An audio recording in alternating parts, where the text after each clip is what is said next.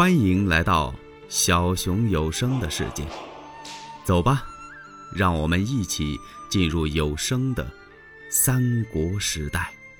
兵马一到鲁南，刚把营寨扎住，有人进来禀报：“启禀将军，我们捉到一个细作。”细作是什么呀？就是奸细吧？云长一听，把手一摆：“斩了，杀了就杀了呗，还告诉我干嘛呀？”哦，启禀将军，这细作说要斩也可，呃，他得见见将军您呐。哦，云长吩咐，推了进来。由外边啊捆进一个人来。二将军云长不看则已呀，这一看呢，险险由打帅案后边一挺身站起来，这心里头忽悠一下子，这奸细呀，关羽将军认识谁呀？孙乾先生，云长一看，立刻吩咐：“左右退下，让两边人都出去。”这些人都出去了。关羽赶快站起来，亲自给孙乾松了绑。孙乾先生，自我兄弟徐州失散之后，我也不知道孙乾先生的下落。您怎么会到这儿来呢？哎呀，二将军，嗨，坐下说话。孙乾把椅子往前拉了一拉，二将军呐，徐州失散，我流落到鲁南这一带，幸亏是刘辟把我给收留了。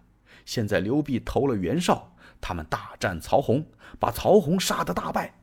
如今我们得到消息，说是曹操的援兵来了，他派来的援兵为首的主帅是关羽、关云长。哎呀呀，二将军呐！我听到这个消息之后，我简直是欣喜若狂啊，乐得我都要发疯了。也没能想到在这儿能见到将军您。可是，您怎么会在曹营呢？二位夫人怎么样？甘夫人、糜夫人可有下落？唉，云长叹了一口气，自己就把在土山约三世的事儿跟孙乾说了。孙乾一听。哎呀，二将军，您知不知道我家主公在什么地方？啊，我家大兄刘备他在何处？他在袁绍那儿呢。哦，哎呀，这一听啊，可把关羽给高兴的不得了了。他两手抱住孙乾，孙先生，我可知道我家大哥的消息与下落了。说到这儿啊，关羽眼泪差点掉下来了。这孙乾一看明白了，我说：“孙先生，你赶快回去吧。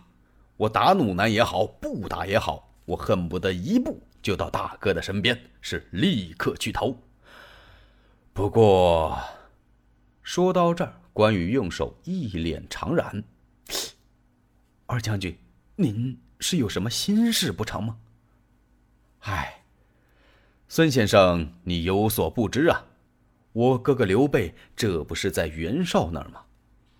我，我刚斩了袁绍两员上将啊！现在我就担心，担心不知道袁绍能不能把我大哥刘备给害了，或者我家兄长能不能离开袁绍，这可怎么办呢？哎，不管怎么办吧，纵然就是把关羽碎尸万段，我能见我大哥刘备一面，关羽死而无憾。我也就称心了。孙乾听到这儿，二将军，这事儿啊，您不必担心。明天您要娶鲁南，我就告诉刘辟和公都两个人，让他们把鲁南双手奉上，然后您班师回许都。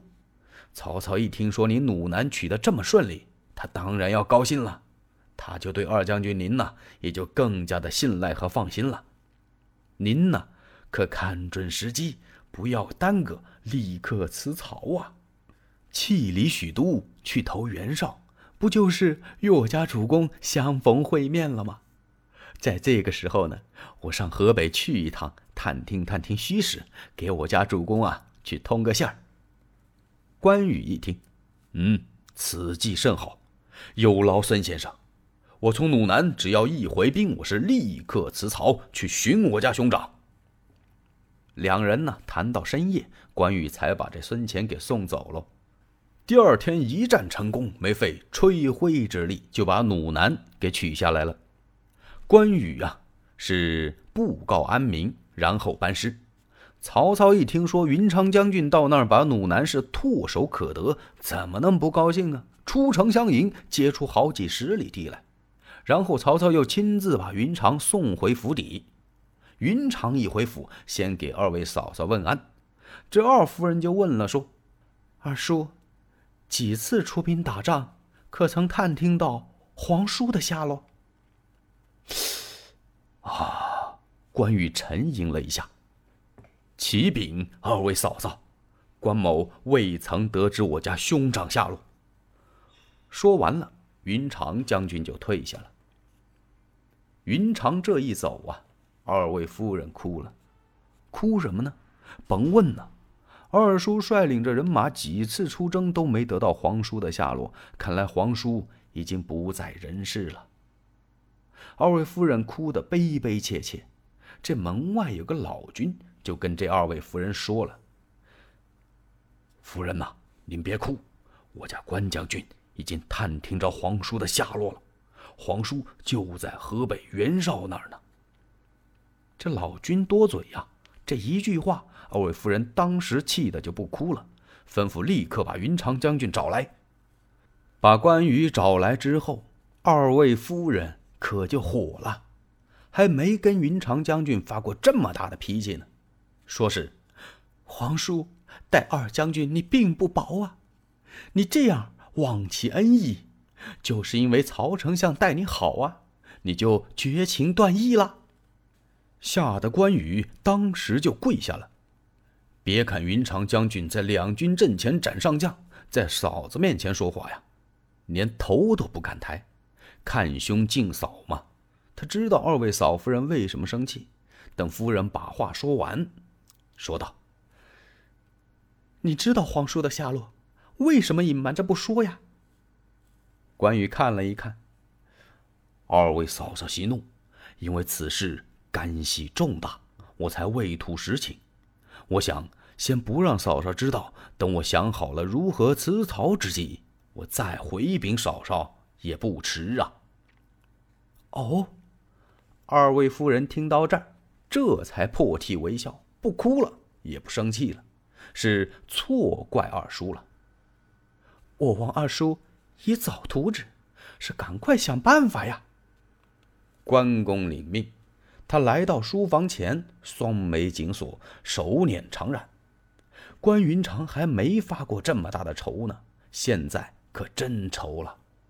怎么才能离开许都呢？怎么才能辞别曹操呢？正在这个时候，有人禀报：“启禀将军，外面有张辽、张文远求见。”嗯，关羽一听，他来得好，请。欲知后事如何，且听下回分解。喜欢小熊的话，请点赞、订阅、加关注，你们的支持是小熊最大的动力。